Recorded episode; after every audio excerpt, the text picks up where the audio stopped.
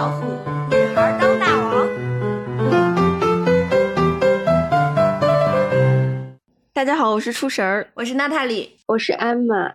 我们今天又邀请了艾玛和我们一起聊下一个话题：我是怎么走出我必须和男的发展浪漫爱这种思维的？你们觉得什么是浪漫爱？你们意识到自己进入浪漫关系的时刻是什么样的？我第一次意识到浪漫爱的时候是在幼儿园，但是其实它是出自于我的一种臆想。我们幼儿园有一个男同学，他是有一只腿是瘸的。那个时候我还并不知道什么是喜欢，什么是爱，但是我已经有了那种思维，就是假如说我未来和一个人一直在一起，然后对方如果是一个瘸子，我要怎么和他相伴一生？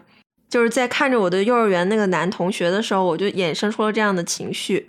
因为浪漫爱，它代表的是一种我要和对方承诺相守一生的决心，不管对方生老病死、残疾。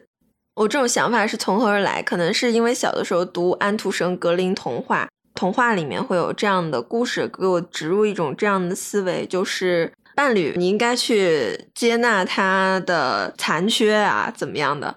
所以那个时候我脑子里已经有了这种。概念了，就在幼儿园的时候。他最有意思的点是他幼儿园的时候就想到就是一生的事情了。我可能二十来岁谈恋爱的时候才会有这种跟对方结婚的想法，就是很早熟。因为我的启蒙是我小的时候阅读和电视剧都是和我妈妈一起看，类似于《大宅门》这种的。我也看。对，然后还有就是《还珠格格》，就我小的时候看《还珠格格》的时候。我会带入他们之中角色，然后最后就是大家策马奔腾，共享人世繁华。我记得《还珠格格》第三部最后一集，他们就是一起骑马，然后勇闯天涯，离开了皇宫。这些人，我就觉得他们要厮守终生了，就是这样一种美好的这种画面吧，在我脑子里，它就形成了一种浪漫爱的这种设定，在幼儿时期 就影响了我。拜托，真的是幼儿时期。我跟你不一样哎，我当时小时候看《还珠格格》，完全没有往那个方面去想，我就是看他们很热闹的一面。但是我的浪漫爱启蒙是《金粉世家》，我不知道你们有没有看过金燕西、冷清秋、白珍珠。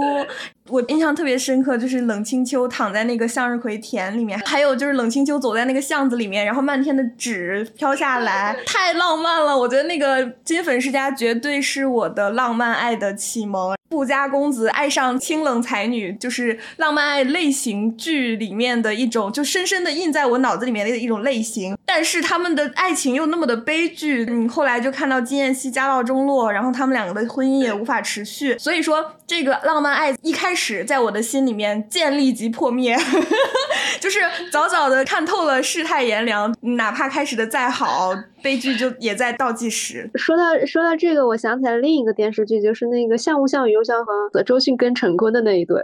我当时会觉得就是一个很乖的女孩，然后后来她遇到了一个那种，她应该是个钟表匠的儿子，很坏，有点那种街头的叫什么 street smart，街头智慧的那种那种类型。娜塔莉呢？你的浪漫爱中有什么比较好的体验吗？我在初恋的时候，第一次有那种。呃，我喜欢你，你也喜欢我，然后互相接住的那种体验。然后我们刚在一起的那几天真的非常甜蜜，就是形影不离，一起去图书馆，一起去各种地方。马上我就要离开那个城市，回到我的家过寒假。他对我说了一句话，他说：“好像刚刚打开了一个巧克力罐子，里面是有不同的夹心，但是你刚吃掉一颗，罐子就被人拿走了。”这句话我就一直记着，我觉得他讲的就特别特别甜蜜，同时也表达了我们的心情。那个时候，因为我刚刚开始尝试和男性建立这种浪漫关系，就是其实是非常甜蜜的。可能现在想来，这句话也只是一一句平平无奇的情话，但是当时的那种心情，在我现在想起来的时候，就总是会出现。我我总觉得这种浪漫的里面，它确实是有一点酸涩的东西，不是它是从头到尾的甜蜜，它一定是中间有一点，比如说你刚吃到点甜头就被拿走了这种感觉，是这个东西会让你们的关系变得珍贵。如果他不拿走，我们可能连吃好几天，大吃大喝就腻掉了，其实就没意思了。对，就是你还没有说你在那个大宅门里面得到了什么浪漫爱的启示吗？我在看大宅门的时候，没有什么。得到浪漫爱的启示。我得到的仅仅的启示就是人的一生很漫长。那比如说像浪漫爱似的，就是小的时候跟我妈妈一起看《半生缘》之类的，还有什么金婚。你你可能说人的一生它很厚重，但是对你来讲，可能你想要的是一个能够像是在这个人生的大海中航行的时候陪伴你的这么一个角色，类似于长久的一生的关系。那个时候有这样的意识，但是我还并没有想要去寻找这样的人。我觉得浪漫爱它是一个根植于，是有一点像是社会给你灌输的一种观念，就好像我们出一出生就要去寻找这个，所有的影视剧啊，还有包括长辈啊，什么文艺作品啊，都要给你植入这样的观念，你应该去寻找一个浪漫爱的模板，并把它作为你最好的感情的一个出路吧。所以在很小的时候，就我在看到我幼儿园那个男同学的时候。我就已经想到了牺牲、陪伴，想到了去赡养之类的。人是小的时候就很有责任感的女孩，从小就把自己当成世界的主人。我的浪漫爱幻想里没有别人照顾我的情节，嗯，就都是我如何去帮助对方。我的浪漫爱幻想里面没有伤痛，只有就是。唯美，对，那种一想起来就浪漫的要死要活、不知死活的画面，比如说两个人在说着很动听的情话，在向日葵田里面躺着这种画面，或者是两个人驾着一艘小船行驶在黑暗的大海上，抵御大海中心的那个暴风雨，就是大概是这样的画面。那你们有在浪漫爱里体验过很好的顶峰状态吗？有诶，有有挺多的。对。我也觉得，中学的时候，我当时呃暗恋过好多人啊，然后有一个男生我特别喜欢，就是在课上的时候，老师会问一个问题，是我们两个人就是同时脱口而出同一个答案的时候，然后觉得啊好浪漫，觉得相信了缘分。我我一直觉得浪漫爱里有些巧合，包括我之前喜欢过一个女生的时候，那天晚上我去电影院里，我去的比较早，所以我就坐在那个黑暗的厅里面，一直等那个电影开场。电影马上就要开场的时候，突然我右手边的座位坐下了一个人，我转头一看就是他，我非常非常震惊。我说你你怎么也来看这场？我是一个看电影喜欢坐前排的人，所以我就买了第三排，大概中间的位置。但是可能他买的比较晚吧，就是大部分人都会先先把后面的选掉吧，可能反正他就选了我右手边这个位置。感觉到他坐在我右边的时候，我就觉得就是命中注定。对，就是我觉得老有一个第三个视角，就像一个。镜头好像在拍我们两个人，就是我觉得导演在安排什么，导演是谁我不知道，但是听你出来，你为什么这样安排？就这种感觉，对，就是这种好像是命运在向我发射信号的感觉，是命运让我们走到了一起的那种感受。我们会相信，如果爱有天意，这样的浪漫爱有一环就是会有奇迹的感觉吧。对，因为我觉得就像你之前提到，它跟就是你你认识到生命的厚重性有关系。命运感其实是你认识到你自己的意志的这个薄弱和这个无形的力量的强大。嗯，但是它在发生在你们两个人关系的顶峰的时候，它就尤其的显得富有启示性。我刚听你们两个对浪漫爱的。体验都挺好的，为什么现在又破灭了呢？你还没讲你的呢。嗯，也是上一段感情，上一段感情，你刚和前男友在一起大概一两个月的时候，有一段时间觉得他好像没有那么的热情了。有一天就特别的想见他，然后我特别的难过，因为我那天染了一个巨难看的头发，那个颜色丑的就是发紫的粉，就是让我整个人看起来就是像一个怪物一样。染完那个颜色之后，我就觉得他不会再喜欢我了，我们两个就可能两个月就要分手了，就特别难过的给他发了消息，我说我染了一个特别难看的头发，我就不敢见你了。我那天的情绪特别不好，他也感受出来了，于是他就当天晚上十点多，他爸妈已经不让他出门了，因为他和父母住在一起嘛，他还是违抗父母的命令，就是父母说不要出去了，这么晚了，他还是说我必须要去安抚一下我女朋友的精神状态。他就还是硬要出门和我见面了。我们见面了之后，就两个人就牵起了手，在路上很高兴的走起来。他也没有对我这个糟糕的头发有什么不好的想法，他就说人的发型只是发型，你还是你呀。我就是觉得很对呀，而且如果是我的话，我会强迫他跟我染一样的，就像怪物史莱克里面主呃史莱克把公主也变成了怪物，这样我们俩就一样。我刚听你们两个对浪漫爱的体验都挺好的，为什么现在又破灭了呢？也不是破灭吧，现在的状态比较像是我不再对浪漫爱像我一开始的时候有那么大的幻想和期待了，就好像我从这个学校毕业了。我当然可以再读一个本科，但这已经不是我第一次读本科的时候那种，就是我必须要把它完成的很好，在意我的每一门课的分数，就不是这个心情了。嗯，哎，我也有类似的感受，哎，就是我第一段分手的时候，我发了一条朋友圈说，二零叉叉年到二零叉叉，从爱情里毕了业。哦，我就是这样写的，嗯，刚好是四年，就是那是第一次尝试分手。我那一段感情里面有过一段时间，我们两个人非常爱彼此，也经历了一些波折，但是我们对对方的承诺是确定的，对对方的心意，对对方的未来也是确定的，就是我们想要一直走下去。但是我慢慢的发现，我在这样的关系里面，逐渐的会松懈掉。我会觉得有他给我托底，我很安全。在这种安全的情境下，我其实放松了对自己的探索，对自己的要求都会变低。我会觉得就是有他保护我呀，然后我就可以享受，我就可以躺平。我在躺平放松了一段时间之后，就狠狠地意识到我的同龄人好像都没有这样做，我好像。越来越空虚了，就是我除了跟他的这个良好的、很好的关系之外，我其实手上什么也没有。后面其实我也没有耽误别的事情，我有有好好读书，然后我也有好好工作，但是我总觉得缺了什么，就是这个缺了什么的念头从萌芽一点点长大，我仿佛在一个既定的叙事里面，按照所有人的期待在生活，但其实它到底是什么？我到底想要吗？这个问题没有人关心。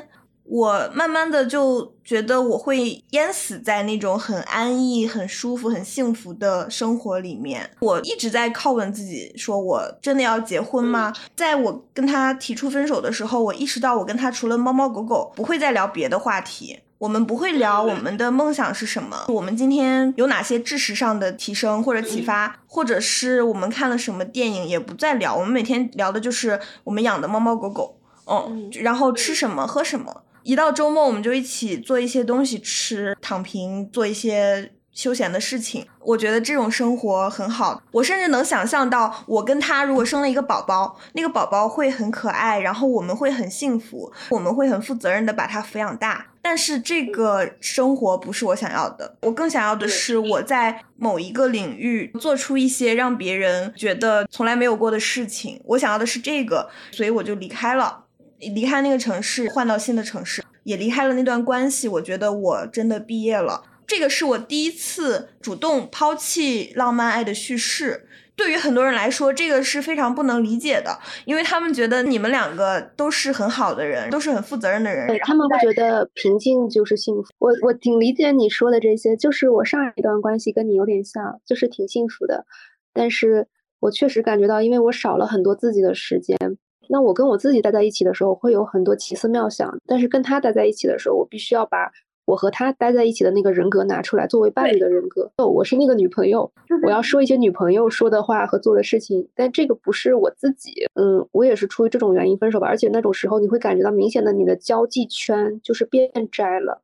你单身的时候会会经常出去见新朋友，呃，发展各种各样的社交。但是我所有的社交需求都被我当时的伴侣满足掉了。即使再去认识新朋友，我们也经常以伴侣的形式出场，那一对儿就不是那一个。嗯，所以这个确实，我感觉到我也是有这种发展被限制的感觉。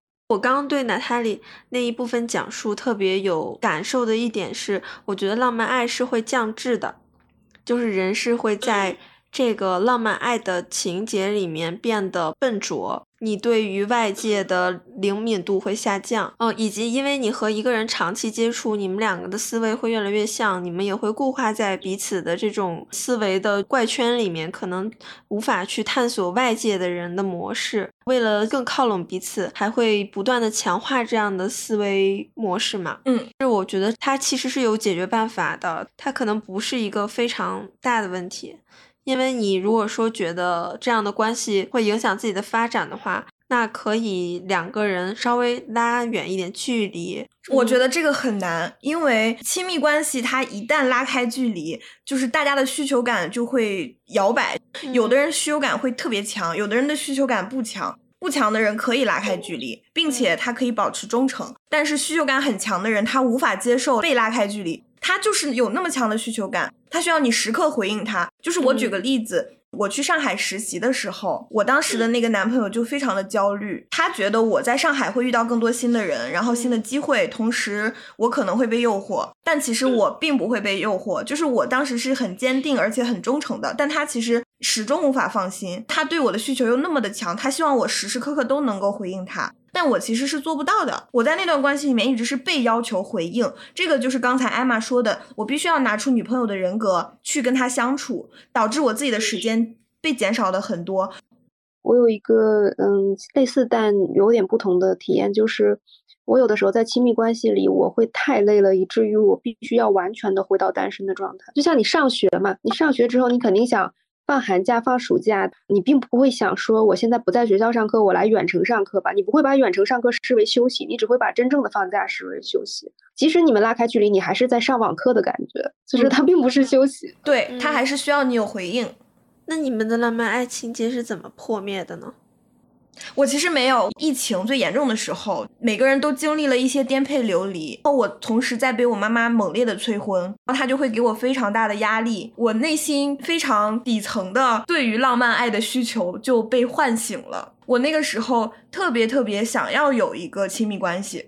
我特别想跟人互相扶持，相濡以沫，互相呃分享彼此的快乐，也接住彼此的悲伤。但是我尝试了好多次，我去约会，然后去认识新的男生，包括生活中遇到的男生都有接触，但是我发现怎么都没有办法回到浪漫爱的叙事里面了。现在的这种约会环境。和大家的成长的状态已经到了一个没有办法给彼此做出承诺的阶段了。这个时期大概持续了一到两年，就是我呃想要又想要回到浪漫爱学校的 这个时期，我就在所有的约会和跟男生的相处中一次又一次的被创，创到我遍体鳞伤。于是我最后终于放下了这个执念，放下了我内心深处被家长、被学校、被社会教导的一定要建立一个浪漫关系，一定要。长相厮守、互相扶持的这么一个观念，它其实伴随着就是对男性的幻灭。那那出神呢？我刚刚想了一下，我对于浪漫爱的破灭，其实是一个我我认为它不是个人的结果，就是一个社会性的问题。因为我之前一直觉得，真正的正经的浪漫爱就是可以不考虑任何的外在条件。你和这个人是属于一种 crush 的状态嘛？可能齐泽克说过一句话：两个人相爱最好的状态就是在街上撞到、碰到，就是心电心电感应，就就此决定厮守一生。我之前对于浪漫爱的想象是如此的，但是后来这两年在约会的过程中，以及我在社交中，我就发现好像大家有一点保守倾向了，就不管是长辈还是年轻人都是一样。首先就是在社交软件上，大家会把自己的身高、学历、经济实力、户籍放到一个非常显眼的位置。这些位置，我会觉得它都是让我觉得爱情不再浪漫的一个依据吧。有一些人在择偶的时候会明确的说出一个非常严苛的标准，我会觉得这样的标准大家说出来好像像是没有问题。每个人都有自己的审美嘛，就比如说女孩说我想我只想找一米八以上的，然后男孩说我不喜欢哪里哪里的人，或者是有人说我就是喜欢腿好看的。那我觉得这样。不管是对于任何一方面的要求，都会让我觉得现代人的爱情早已不再浪漫了。尤其是让我当我们在说从一而终的感情，或者到结婚的时候，你会发现，基本上年轻人现在的共识也是我要找到一个门当户对的。这个门当户对这两年，它简直成为一种政治正确了。以前的媒体还会说反对门当户对论啊，就会觉得这是一种时代的倒退。但是这两年，尤其是今年吧，不论是自媒体还是比较权威的媒体啊，或者是私下的讨论啊，朋友之间的讨论，都会觉得这个事情是非常合理的了。因为好像大家对于爱情这件事儿有点投降了，不再去相信会有什么打破家庭的规训的？王宝钏挖野菜，就是会有各种各样的对于孤注一掷的这种嘲讽吧，这样的社会心理。嗯，我之前也发现，就是即使在那种同性的那种交往的那页面上，大家其实也挺看重就所谓门当户对的。呃，之前就是有一个说法说，女童对学历的要求非常高。对学历的要求，它本质上是说期待你有一对开明的父母，你受过良好的教育，你的经济是独立的。这样子的话，如果我们有同性关系，你不会说因为主流社会的要求，然后你背叛我们的同性关系，然后你进入到婚姻里去，父母或者对你进行一些比较严格的干涉，这样子。呃，其实我觉得跟这个经济的下行啊，大家可能安全感比较差也有关系。所以，这种门当户对的要求，感觉是蔓延到社会的各种角落，不管是异性还是同性。这个浪漫爱的情节集体化消退，我是会这样觉得，他是在经历整个集体都在不再相信浪漫爱，不管是同性还是异性吧。我自己感觉比较让我感到很受伤的是。有的时候我会听到一些言论，包括是男性朋友在和你聊天的时候，男性朋友仅仅是友谊的关系，他可能会不设防的去跟你抛出一些他内心真的认同的观点，就比如说他会觉得就是不能和离异家庭的女孩在一起，会有心理问题，或者是女性朋友他们可能会说不要和家庭条件太差的男生在一起啊，也会有类似的言论吧。我有的时候，在我比较理想化的偏执的状态出现的时候，我在听到这种话的时候，我都会感到很受伤，因为就觉得我心中那个浪漫爱的模板，好像正在一点点被这个世界打碎。就我觉得，尤其最近几年吧，跟这个大环境确实有关系。年轻人越来越保守，它整个是一体的，就是包括他们对这种主流生活的向往啊，大家都去考公，其实或者说大家都要选择门当户，它这些东西都是一体的。大家越来越没有安全感，然后会认为有一条这种比较稳妥的康庄大道、稳妥的人生选择，能至少能保证我有这么一个在主流社会有一席之地的这样。嗯，我们就进入到下一个话题：跟男性建立浪漫爱为何如此困难？什么时候认识到男性和自己身处两个世界？这个这个时时刻刻。在网上看到有一些资深直女，就是他们因为跟男性处的时间特别长之后，他们能非常深刻的洞察男性的思维方式。听到他们说的一些想法的时候，会觉得哦，原来是这样。就比如有一个女生，她说：“为什么你在相亲的时候遇到的男生？”他们都非常的没有礼貌，而且非常的不客气，就比你在生活中遇到的要更不客气。他说：“这个难道不很奇怪吗？”那个女生她解释到，为什么男性在相亲的时候他会更没礼貌，是因为他觉得他已经带着钱来到超市了，这个商品他是一定要拿走的，除非价格不合适。然后他不需要向这个商品来展示他是一个合格的顾客，或者你不需要跟商品去征得商品的同意，你只要带够钱就行了。然后他很无法理解，就是为什么相亲的时候男的更容易生气呢？一个原因就是他可能有房有车，他认为他的钱已经带够了，他认为他过来买你这一包泡面是轻而易举的事。当你跟他说我不是很喜欢你，或者说我不想再跟你见第二次的时候，他就会有一种就是你在装什么的感觉。就像你带了两百块钱想去买一包泡面，结果这个泡面说嗯不想被你买走，你当然很怪，就觉得你怎么这样子，怎么有你这种泡面？就是你都摆在货架上了，你还不想被我买走，你是什么意思？到底为什么你要出现在货架上？你来干什么来了？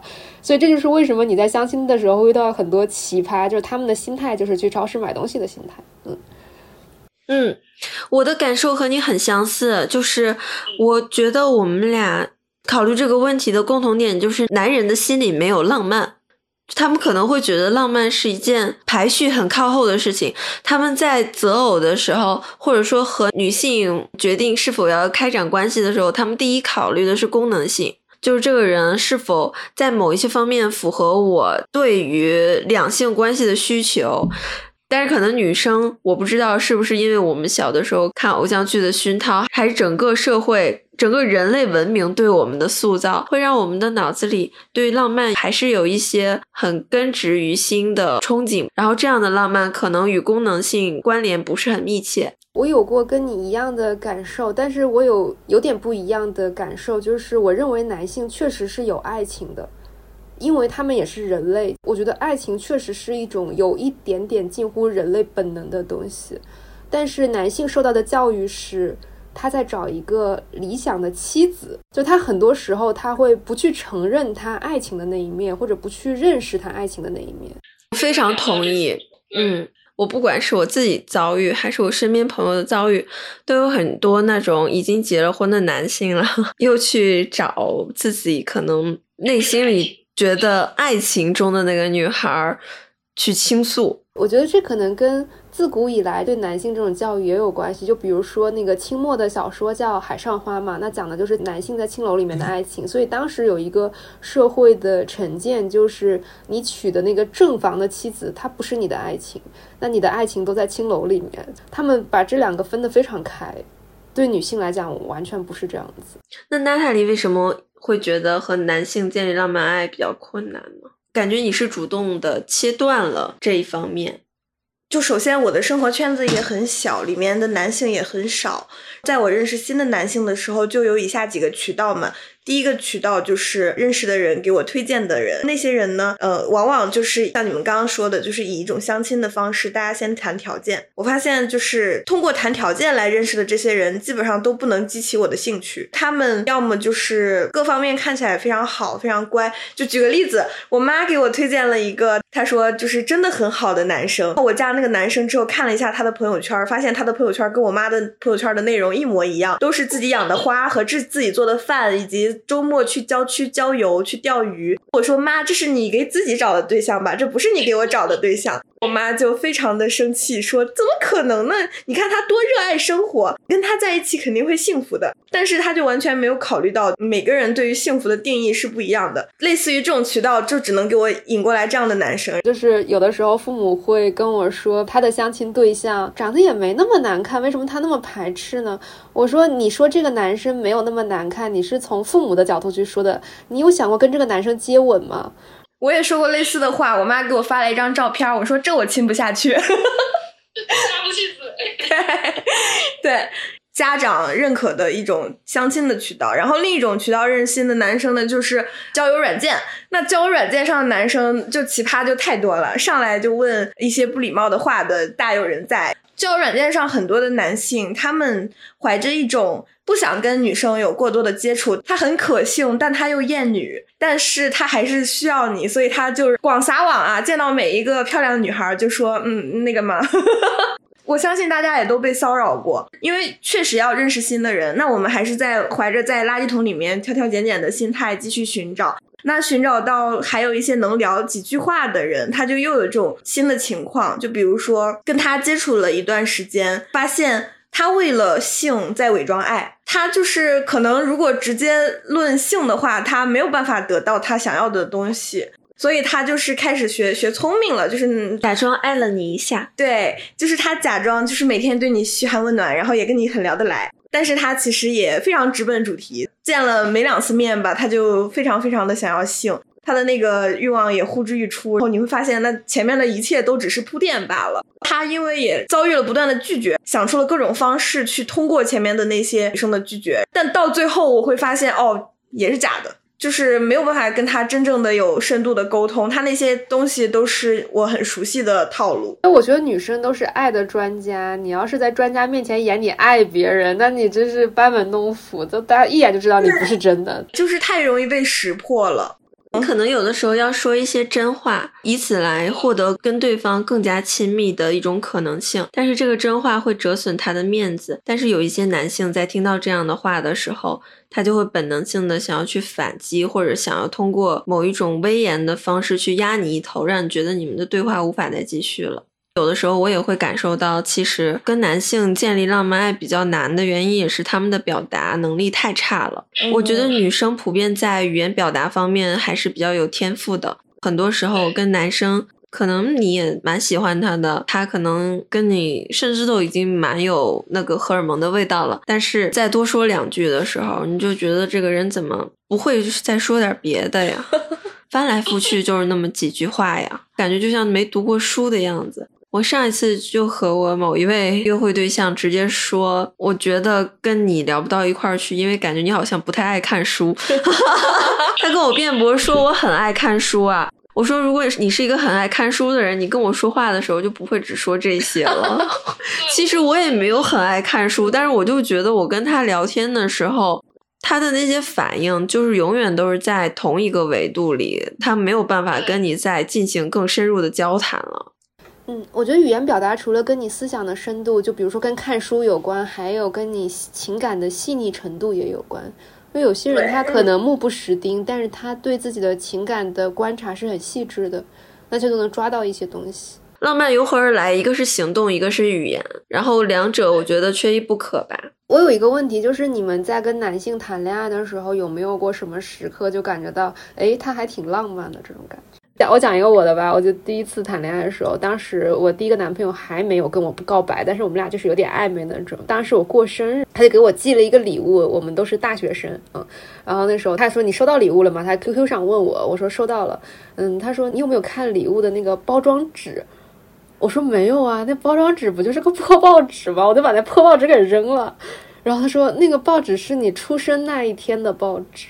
这个我作为一个经常给人浪漫的人，我知道在哪儿买，而那个报纸在淘宝就能买到，你就搜那个出生日期报纸，然后就这几个关键字就能找到你出生日期的那一天的这个报纸，而且非常便宜哦，二十块钱就可以买一份。你把这个报纸送给你喜欢的人之后，他们收到了会觉得这是一个很独特的礼物，但是你只花了二十块钱在淘宝买的，所以我那一次有两个男性朋友都在五月份过生日，我就直接给他们两个一起送了。而他们也是朋友，所以也无所谓。我不是用这个来进行小偷小摸的这种，我没有那么的光明正大的制造浪漫。对我光明正大的制造这种浪漫，而且告诉他们，你们俩在我心中是同样的。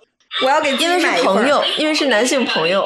当时我也是个大学生嘛，所以就是对一个女大学生来讲，这个已经非常够用。而且他还写了那种小卡片，他好像当时在学计算机的什么东西，他那里面写了一些他最近的生活呀、问候啊什么。他说我最近在学一个什么计算机的什么代码，不啦不啦不啦，然后就写了一些这个那个的，最后就是说祝你生日快乐之类。很久以后他跟我说，他说那个代码如果你去搜的话是什么五二零之类的，就是很愚蠢。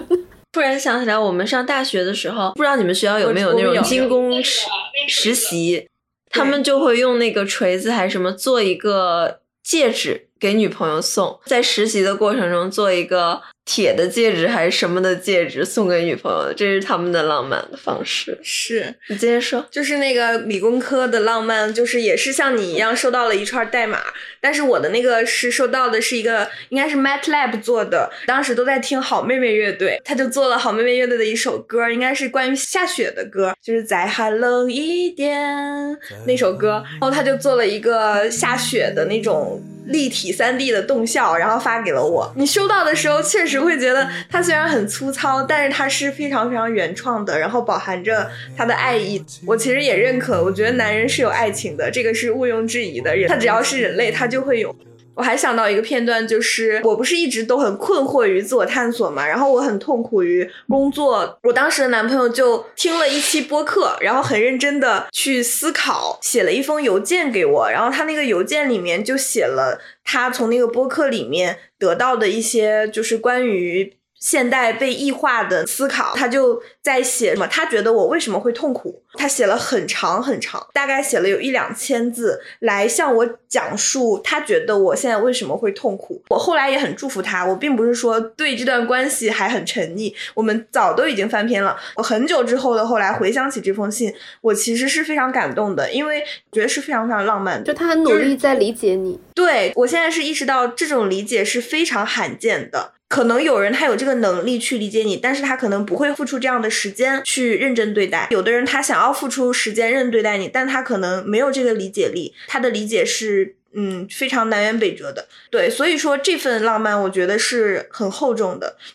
我刚刚听你们两个聊你们的浪漫，还有我自己的浪漫的时候，我会觉得有一个很不一样的点。我在我们说浪漫的时候，已经和上一代人说的浪漫不一样了。嗯，因为我记得我以前问过我爸妈，我妈妈会为什么会和我爸在一起？我妈给出的答案是她觉得我爸是一个很浪漫的人，她觉得我爸浪漫的体现是我爸给他写了几首情诗。在现在我们看来，可能写诗已经不再是一个浪漫的行为，它可能已经是一个自恋的行为。刚刚娜塔莉那个为什么可以说明是浪漫？因为这个行为是完全是利他的，在这个行为中没有自恋的因素。她前男友收集这些资料的时候，是为了让她好，做了这个时间和付出，满满的心意呈上吧。像我爸妈那个时代，我觉得为什么他俩的感情最后也也失败了的原因是，可能他们一开始的时候，我妈妈会把那个解读为浪漫，但是其实那个根本就不是浪漫。就是比如说，我们说给一个人写情书啊、写诗啊，或者说我写一首歌送给你，他会觉得这个行为是浪漫啊。我觉得这就是纯纯的自恋。因为他用这个行为来表达他是一个有才华的人。我觉得当时他们八十年代的时候，其实是有一种中国的诗歌浪潮的，最不文艺的人也会写诗。当时确实是一种通用的浪漫语言，就包括像我爸爸，我看他大学时候的照片，我都很难相信，就是像我爸那么一个没有诗情画意的人，他居然在那个时候看起来那么浪漫，抱个吉他那样弹。完全不是我爸，嗯，现在的我爸更像我爸，因为他完全拨开了那一面，就他回到他自己了。但是八十年代，我觉得是有那么一个风潮，大家都写诗，然后大家都去做这样类似的事情。包括我爸妈当时也是有过，就是做过很浪漫的事。比如说，我妈当时很喜欢写文章，我爸的呃表达就是他把我妈的文章深情朗读了一遍，然后用磁带录下来，再寄给我妈，还配上乐什么。就是这个这个磁带，在我 这个很浪漫。对我听过这段磁带，是我爸朗读的，就什么什么，每当夜里无法成眠的时候，我用星星点燃白昼。就是我妈写的，但是我爸读。然后我爸是东北人嘛，他平翘舌不分，在那里我用星星点燃白昼，然后 非常尴尬，就是一种浪漫的表达吧。对，我觉得所以喜欢一个人有时候有点像做功课，就是他是一个你必须要要去理解的一个东西，有热情的去把它做完。喜欢某一个人的时候，我就会看他的豆瓣 Top Ten，然后全都看完，就满互联网找他的 ID，然后找到之后从头到尾看一遍。是，喜欢的人推荐的电影，我也会第一时间看，比其他看的都快。我有遇到过相反的情况，这个喜欢男生推荐给我他喜欢的电影，然后我瞬间不喜欢他了。啊，有有有，我也有。我看完之后发现啊，他怎么喜欢这个？哎，再告诉我是什么电影，我以后避开。就是他推那个，我已经看过了，我已经知道是个什么东西。然后我想啊，这就是你最喜欢的电影吗？天哪，我实在是给你预设了太多深度，你根本就没有这么多深度。对，没错没错，太多了。但是我会喜欢，比如说我问一个人你最喜欢什么电影，如果他给我的答案是什么《飞屋环游记》大战什么什么，我会觉得也很可爱。或者复复仇者联盟，我都觉得很可爱。哦，我觉得可能会有可爱的情况，可爱的情况不是我们会下头的那一种。我会下头的就是有一个男生跟我说他喜欢安哲的《养蜂人》，我，我觉得那个就是嗯，就是老年人的阴湿性爱。我我 觉得这个就是你在老娘这儿装什么艺术生考研人啊！我看了那个《养蜂人》，我并不喜欢它里面传达出来的东西，他就是一个老年人开着一个车到处走，然后有一个女孩一直要跟着他，最后他们俩做爱了，在一个剧场里面，就是很令人作呕。我也看过这个电影，为什么我没有跟你有相同的感受？是因为我记得我看了一半，然后因为什么原因我不得不离场了，就我在电影院里看的，就我只看了前一半，我印象里就是一些大雾，然后一些很美的镜头，然后就想为什么会下头呢？就我没有看到后面他们做爱的那个地方。安哲，我是这样的，我看了他连续看了四五部，因为有一年的北影节的主题是安哲。我看他第一部《雾中风景》特别喜欢，就是很美的镜头，大雾，小小的人在那里行走，然后遇见各种路上的一些奇遇，他们在游荡，他们没有方向，但是要不停向前。我觉得《雾中风景》是让我一下子爱上安哲的一部电影，但是《养蜂人》就是让我一下子下头的电影，它的内核跟它的表面上的那种美感完全不相称。嗯。你会想说，为什么他喜欢这个电影？他到底是因为什么原因？嗯，然后这个原因他可能根本都没有经过什么。思考，然后给你了一个非常逼王之王的答案。嗯，或者说他的本能就是那个垃圾的内核，他的那个垃圾内核在这个电影里面被唤醒了，然后他就很喜欢。反正无论如何，这个都让我很下头。安哲有那么多电影，你为什么偏偏喜欢养蜂人？你为什么不告诉我说是其他的电影？永恒与一日也很好啊，雾中风景也很好啊，亚历山大大帝也很好，为什么是养蜂人？我真的是 一秒下头。对。对，我觉得有这种时候，有些男生他喜欢的电影就是里面有很强烈的厌女情节的时候，是的，昆汀啊或者是谁那种电影，对对对，挺难受的。听了之后，你们有觉得和同性建立浪漫爱是可能的吗？同性的浪漫爱和异性的浪漫爱是一样的吗？不一样。我跟之前的男朋友相处的过程中，就是有过这种很深刻的认识，就是我发现我们在两个不同的世界。然后当时我所想到的，并不是我要彻底杜绝浪漫爱，我想的是是否我一定要跟男性建立浪漫爱。怀着这样的心情，我就下载了一个同性交友软件，就是那个热拉。我一开始并没有马上想去找一个女朋友，我我做的是在上面观察，因为我觉得女孩她的爱如此的细腻，富有美感，情绪非常丰富。我想，如果我是一个真的纯粹的只追求爱情的人，我一定会想跟同性建立关系。我觉得我跟同性这里是一定能得到我理想中的那种爱情的。后来我就还看了波伏娃的《第二性》，也是因为我当时在上西方文论课，上到女性主义，我也同时在跟一个男生谈恋爱。那么看波伏娃的时候，《第二性》的第二部分，我记得有一些章节就是描写一些非常具象的。就是关于男人和女人之间的争执，就是波伏娃讲了为什么女性总是被期待承担家务，然后他用了非常动人和细腻的笔法去描述这一切。我突然就意识到，就是大概在七八十年以前，女性已经意识到了自己这样的困境，就是在这种男女关系中的困境。为什么在七八十年之后，我读到这本书的时候，这种困境没有任何改变？我跟波伏娃的感受居然一模一样，就是他说的这么清晰，说的这么好。但是我居然又重新面对着他那个时代的困境，所以那个就是一些契机，就是我觉得我应该试试跟同性建立这种关系，看看我会不会有好运气。后来我就很幸运，就认识了我的女朋友，我们也也谈了两年。那么整个的过程就确实是我得到了非常多的 爱，但是时不时我甚至会感觉有点愧疚，就是我觉得我没有办法给出那么多。那如果详细展开说，同性之间的浪漫爱会和和男性有什么不一样吗？太多了。跟男性在一起的时候，我是那个天天催男生做家务的人。我会跟我前男友吵架，就比如说你为什么总是不知道主动去倒这个垃圾？我们吵架的顶峰是有一次他在上学路上，然后我给他打电话，我说你现在就给我回家倒垃圾，你不倒这个垃圾的话，今天我们就谁也别想好过。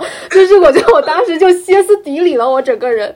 是我当时清晰的知道，就是如果我再这样下去，我就是离那个疯就只有这么一点点距离，而且还是因为跟别人争执谁做家务而疯了，不是什么文学创作而疯了，歇斯底里的那种状态。就是你，你跟一个人说过一百次同样的事情，但是他仍然不去做这种感觉。换过来，就是我跟我前女友在一起的时候，我成为了那个恋爱里的那个男性的那个角色，就是我有时候会忘掉事情。就比如说我们的纪念日或者是一些地方，我没有记得那么清楚啊。而且他真的为愿意为你做非常多的改变。就是我前女友跟我在一起的时候，一开始我会做的饭比他多一点，因为我毕竟有了一段时间的海外生活经历，我自己是做做饭的。但是我们俩自从同居那段时间，他从完全不会做饭到后来他什么都能做出来。就你甚至可以点菜，比如说哦，明天早上想吃鳗鱼三明治，然后第二天早上就会出现鳗鱼三明治，因为他非常非常的喜欢你，然后他可以。做非常非常多你可能会想吃的东西，对。哇，你刚刚说这个，我想到我有一个女性朋友，她是一个很会做饭的人，所以她自己做了一个菜单小程序。去她家做客的人可以提前在这个小程序上点菜，让她决定她要做什么菜。她把她自己会做的菜都放到了那个小程序里。就和女孩谈恋爱的时候，你可能会收获一些非常惊奇的温馨感。我有一个女生朋友，她非常擅长做那种粥，但是粥的调味就非常的微妙，一不小心就咸了。但是它又是完全没有味道，也不好吃。但是它的调味就可以非常精准，又非常新鲜。对我觉得就是女生的爱，就像那种有一点点调味的粥，它可以把控的非常细腻的那个微妙的度。是。说到做饭，我就想起来，去年十二月份，我妈阳了，我弟也阳了，我爸就是撸起袖子说：“我来照顾你们吧。”他开始做饭，他做了一顿，我妈就好了，就是也不是真的好了，就是我妈受不了了。我爸做的就是加了非常多辣椒的排骨，红烧排骨。还有青辣椒炒鸡蛋，没有一道菜是不辣的。当时就是大家所有人都已经嗓子不行了。我爸做了一大堆这个给大家吃，还说就是哎呀，那你怎么就是还求夸奖？对，你看我做了多少饭，我妈就坚决不让他再做第二顿。我爸还做了一件事情特别搞笑，他把所有的剩饭倒进了马桶里面，因为有很多排骨的骨头导致马桶堵了。他下午去上班，我妈起来就发现马桶堵了，问我弟为什么，我弟就说我爸把所有东西倒进去了。我妈就自己撸起袖子把那个通了。我爸下班回来一看，说啊，他怎么自己好了？男性跟女性真的完全不在同一个世界。其实我有回看过我以前人生经历中，比较像是超出了友情的这种同性感情。初中的时候有一个女同学，我们关系非常好，除了我们白天在一起玩儿以外，我们俩还有一本交换日记，就可以知道对方的视角里这一天发生了什么。就我在写新浪博客，我就叫她跟我一起写，我们在那个博客上是互相挂对方的链接。我觉得那时候就已经非常的亲密，但是我不知道，因为我没有这种概念，就是我认为我们是非常非常好的朋友。不一样的点就在于，其实我感觉我跟他的关系只有两种形态，要么是非常非常亲密，要么是非常非常疏远。就跟我其他的朋友是不一样的，其他朋友你可以就是有一个中间的距离，就是你们可以半联系不联系，一直是这样子。但是我跟他之间就是要么我们是这样子，要么我们就不联系，就只能是这样子。因为你们之间的关系已经有点排他性了，容不得一点瑕疵，它就有点像是可能我们会觉得最好的友情。它就会非常接近于爱情的那种独占性，而且我当时有一些感觉，就是我在有一些时间，我会觉得她特别漂亮，但是别人好像看不见，就只有我能看见。我也有这样的经历，就是我和我最好的朋友，我在上大学的时候，其实我对于我自己的鼻子很不自信，因为我特别想要拥有一个又高又挺，然后又细又长的那种欧洲鼻。但是我那个最好的朋友，我还没有跟他提这个话题，没有跟他讲过我对于自己的鼻子不满意这件事情，他就会主动跟我说：“你的鼻子真好看。”我非常惊讶，因为我觉得我的鼻子在别人看来是一个不好看的五官中的缺陷的这样一种存在。但是他会主动的夸我，他说你的鼻子好看就好看在它像一个滑梯一样，最后会往上翘一点点。嗯，他就觉得这个很俏皮。他说你千万不要去整容或者怎么样，就把你这最好看的东西给弄没了。嗯嗯，我们后来是吵了非常激烈的架，然后有一次我就做梦梦见就是那种下大雪的天气，他就在雪里面向我走过来，他就看着我一言不发，就走过去拥抱他，听到他在我耳边说：“我知道你一直都想帮助我，但是你没有办法。”就是这种，我觉得我一直在扮演一个拯救他的角色，但是我失败了。对，嗯，像是在演岩井俊二的电影。对，很像岩井俊二。娜塔莉，你觉得呢？你觉得你跟女性之间会有浪漫爱吗？我觉得，呃，和女性之间的情感对我来说不是一个预先建构的东西。曾经也有一个非常亲密的女性朋友，我们俩从大学开始就一起做了很多很多事情，几乎我们对对方的了解不亚于恋人。我跟他也有过困惑，就说我们到底是一种什么样的关系？我们两个再次变得非常疏远，是因为。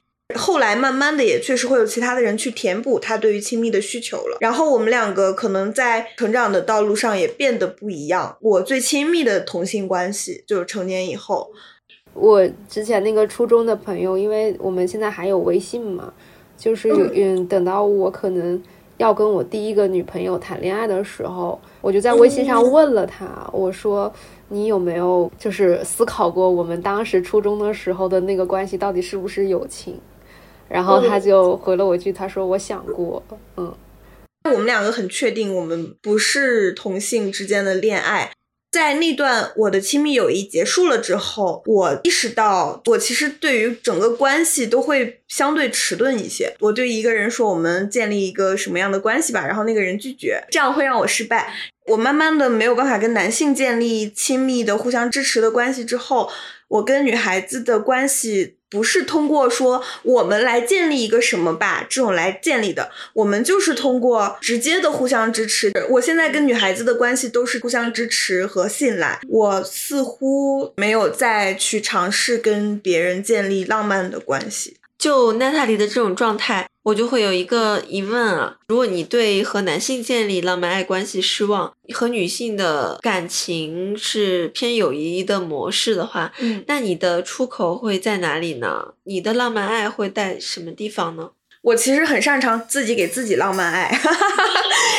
在我又一次在跟男性的尝试建立浪漫爱失败的时候，我当时处于一个就是伤口淌血的状态。当时我在旅行，因为我中间在换工作，然后我有了两个星期的休息时间，就去到了清迈。在清迈有一天我醒来，我依然非常痛苦。我想到和男性建立关系的失败这件事情，我就很受挫，觉得我的伤口无法填补。我之前有也尝试过通过新的男性，通过新的接触去填补这种伤口。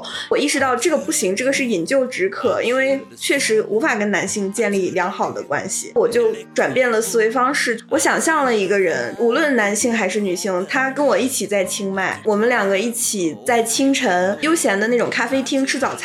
在下午的时候去大象营，一起给大象洗澡、做饭。在晚上的时候，我们回到一个森林里面的树屋，相拥入眠。就是在这种想象里面，我已经得到了满足。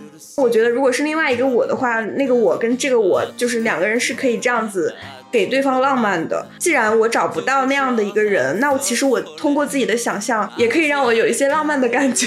虽然听起来很悲惨，但是我我确实是这样会这样。比如说在两份工作之间，会送给自己一场这样的旅行。然后我在自己腿受伤了的时候，会给自己买一束花，上面有向日葵，然后有一些象征坚强的小雏菊，我会把它送给自己。我也会给自己买我喜欢的东西，或者说给自己做一顿饭。就当我自己需要宠爱。爱的时候，我会立刻宠爱自己。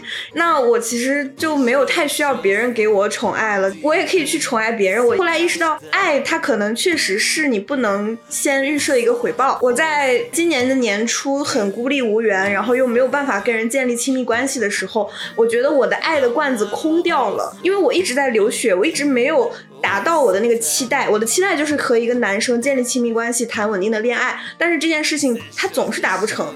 它一直达不成的话，我的能量就在流失，爱也逐渐见底了，就是消耗你自己。对我，我我有巨大的消耗，这个我挺有同感的。就是我有的时候，其实我真的喜欢一个人的时候，我脑子里也会充满了我跟他想象出来的对话。对，觉得我爱的是那个东西，不是那个人。他最大的魅力就是你的想象力。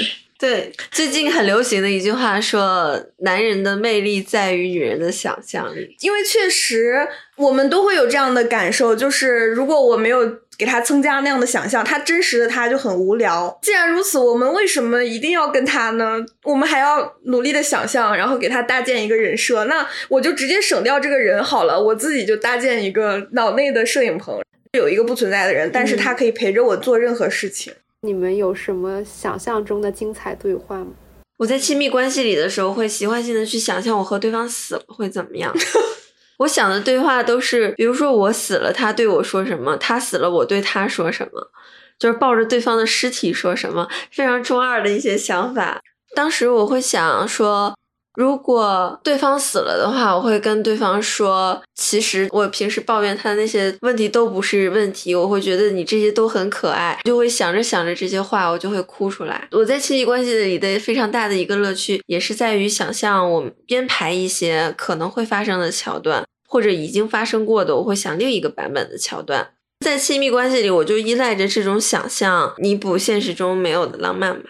我想象的好像更多的是一些画面。我之前看到过一句话，他他说，文字聊天的恋爱是文学的恋爱，约会的恋爱是电影的恋爱。就是其实这两种我都很享受，但是可能想象的里面，因为没有那样的一个人跟我对话，然后我会想象一些画面，我会想象两个人非常亲密的抚摸彼此的皮肤的那种质感，我们一起躺在枕头上，对方的那个温热的鼻息拂在你的皮肤上，非常细腻的一些情景。你这个就是。性欲来了吧？不一样，不一样，这个是亲密的。如果是幸运，那就是对方的颈上的汗珠。哦。我前段时间我去参加了一个活动嘛，我讲过我在那里认识了一个英国男生，然后我们俩有过一个非常愉快的对话。然后回到房间之后，我就开始想，就是如果我跟他就是以后我们真的结婚了会怎么样？问题是，就是我当时在餐桌上跟他说，我说最近英国出了一个工签新政，就是说你一年必须要挣大概三十八万人民币那么多，你才有资格作为移民拿到工签。我说我知道我永远都不可能赚到这么多钱，说所以我现在就是要赶快找一个英国人跟他结婚。然后当时这个男生就觉得很搞笑，他说啊，我跟你的想法是一样的，虽然我没有工签的这种担忧，因为我是英国人嘛，但是我也是想要找一个英国人，强迫他们跟我结婚。我当时就幻想了一下，就是我跟这个人，我就假装爱上他，我就跟他结婚了。在我们第三年，因为我只需要三年的工签，我就可以拿到永居了。我们的第三个就是结婚纪念日的早上，他醒过来发现我完全的消失了。枕头上我给他留了一张纸条，我说：“Dear Joe，就是亲爱的乔，你知道吗？就是我不可能真的爱上你。第一次见面的时候，你跟我说你最喜欢的。”作家居然是简·奥斯汀，我怎么可能爱上你这样的男人？你早就应该知道，我只是为了工钱跟你在一起。谢谢三年来你的陪伴，但是没关系，如果你还想要一个新的呃妻子的话，我推荐你去认识我的好朋友，另一个中国女孩，她叫李，你可以跟她结婚，因为她还没有拿过护照。然后他就整个人大崩溃在枕头旁边，我就想象这个场景，觉得很愉快，不知道为什么。我觉得我们想象中那种浪漫的对话的快感是在于它的痛感，你可能会去想象对方的痛感，或者想象自己的痛感，然后通过这个痛感去确信我们这个关系是浪漫的。当你们对于和男性建立浪漫爱的关系幻灭之后，你们会对自己的身份有摇摆吗？会觉得就是，呃，我是不是异性恋？我是不是同性恋？或者是我是什么样的一个定位？就是会有探索吗？有，是我的探索，就是我知道了，我不是一个专业的异性恋。我有的时候也 open to 其他的可能性。就是我想讲一下我认识的那个无性恋的男生，他给了我很多启发。因为我深刻的知道，我一直都是有性恋。我在跟他认识的时候，是在一个那种群里面，就这些群里面大家都是性少数的，包括双性恋、同性恋呐、无性恋这样子。我们在见面的时候，我觉得他跟一般的男生有点不一样，就是他他其实还挺爱打扮的，他打扮是那种细节的好玩的东西。在跟他聊天的时候，就聊到说，我说无性恋的生活是什么样？我说如果我想象我自己从小到大从来没有喜欢过任何一位男性或者女性，我都不敢想象我的人生会多出多少有意义的时间。我说我真的浪费太多时间在喜欢这个喜欢那个，然后思考这个思考那个，就是不停的受伤，然后不停的回放这样的状态。他就说那很简单，就是你会对你身边的每一个朋友都非常好。就我在跟他接触的过程中，他每次都会给我带一个小卡片，在上面写一些话，这样子，就是他非常的细腻。他还说，他之前有一些朋友，他会定期的去关注他们的精神状态，因为他自己是生理男性嘛，所以他就明显的意识到，他说在男性的世界里，男性互相之间给予的这种关怀和安慰是非常少、非常稀缺的。哥们儿难受了吗？出来喝一杯吧，喝完都好了，就是这种互相安慰的形式。他说非常非常粗糙，所以他有的时候会给他觉得精神状态不佳的一些男性朋友定期打电话去跟他们聊聊聊天。就他可以充当一个像相对来讲没那么男性的角色，去听听他们遇到什么问题，这样子。他的思考会让你觉得无性恋也是一种很好的生活状态，是吧？其实人类不必一定要有浪漫爱这个东西。呃，对我其实希望我没那么有性恋，因为我真的花太多时间在思考感情问题上了，至少对我来讲，有的时候已经有点负担了。我就是觉得这个负担对我太伤害了，所以慢慢的开始去卸掉它。我完全没有。如果说我们省下来的时间，你想干什么呢？就我会觉得，如果说我没有这个动力的话，我没有这个渴求的话，我什么都不想干，我就想躺着，更不想干其他的事情了。但我觉得有意思的事情很多呀，比如说我可以去很多有意思的地方旅行，嗯，然后如果我没有再为男人伤心的话，我其实就是更加轻松的在享受一切新鲜的东西。那我的不同就是在于我不为男人伤心。不是，我觉得有一个点是我之前曾经感觉过，就是比如说我愿意花更多的时间在看电影或者是看文艺作品上面，是因为我有时候感觉到电影它本身就是一种爱，导演他拍这个东西，他这个爱只是不是定向发给我一个人的，他是就像漂流瓶一样，他是面对整个世界的。我就会想象，如果我没有跟人之间的浪漫爱的话，那我就会整天在电影院看电影，因为在里面我一样是感觉得到爱的。对，就是可能会去看别人的文艺作品，甚至他们的那个天地和世界和设定会更广阔。我自己的经历和人生是很单薄的，有的时候。同意。我之前有一点点那种性缘脑吧，可能有一段时间看到一个男人，我就会思考跟他发展亲密关系的可能性。后来慢慢那段时间过了，我现在。就平等的看待每一个人，就也不觉得他是一个男人，然后你是一个女人。其实我觉得，嗯，确实是往无性恋的方向有点有点去了。就是你说爱爱它的广阔，其实很多东西都是爱。就我们写出来的一段话，它就是也是传达了某种情感。包括我们跟小猫小狗的互动，其实小猫的爱也是一种爱，它也会给人带来很多好的感受。我会觉得男女之爱就会相对来说是狭窄的，是被写定了程序的。有的时候你会不由自主的就被那个写死了的程序所影响。你说你自己有点性缘脑，每次跟一个男生在一起，你就会去想，呃，会不会跟他有点什么这种？就这个状态，我我是一直都有的。我意识到我什么时候开始不在这个状态里，是当我跟我前女友在恋爱的时候，我就进入了我的女同性恋模式，就是世界上所有的男性在我身边擦肩而过的时候，就像不存在一样。但是在此之前，在我在异性恋模式里的时候，我确实是每次看到一个男性，他跟我稍微有点聊得来，我就会开始幻想我们以后的生活。但是当我在同性模式的时候，就是男性突然就从我的视野里消失了，然后我就发现我再也不知道街上的谁是帅，谁是不帅，就是整个灰掉了那一块儿。我听你们两个说完了之后。我觉得我好像对于和男性产生浪漫爱也没那么执着了，觉得确实没什么意思，都是你的想象。是因为你我们心中有浪漫的因素，所以才会看谁都浪漫，嗯，所以才会对我们的关系有浪漫的想象。你把那个男生放到他原来的那个语境里，他是个很普通的男生。好的，我们今天分享了很多我们自己。比较浪漫的和不浪漫的一些感想，非常高兴这一次和艾玛又聊了一个新的话题。是的，我也很高兴，我也学到很多东西。报纸的故事，我的初次浪漫就这样彻底被解构了，幻灭了。所以浪漫可能就是一个伪命题吧。嗯，浪漫就是在于你有盲点，你没有看到它现实层面的那个过程。因想象而浪漫，但是我觉得活在幻觉里也挺好的，就是因为好多时候真实并没有那么有意思，就想象的世界比真实的大多了，而且就是正是因为我们这种想象，我们才如此的和别人不一样，对吧？对，如果让我选红色药丸和蓝色药丸的话，我一定选蓝色药丸。那我们这一期的内容就这样啦。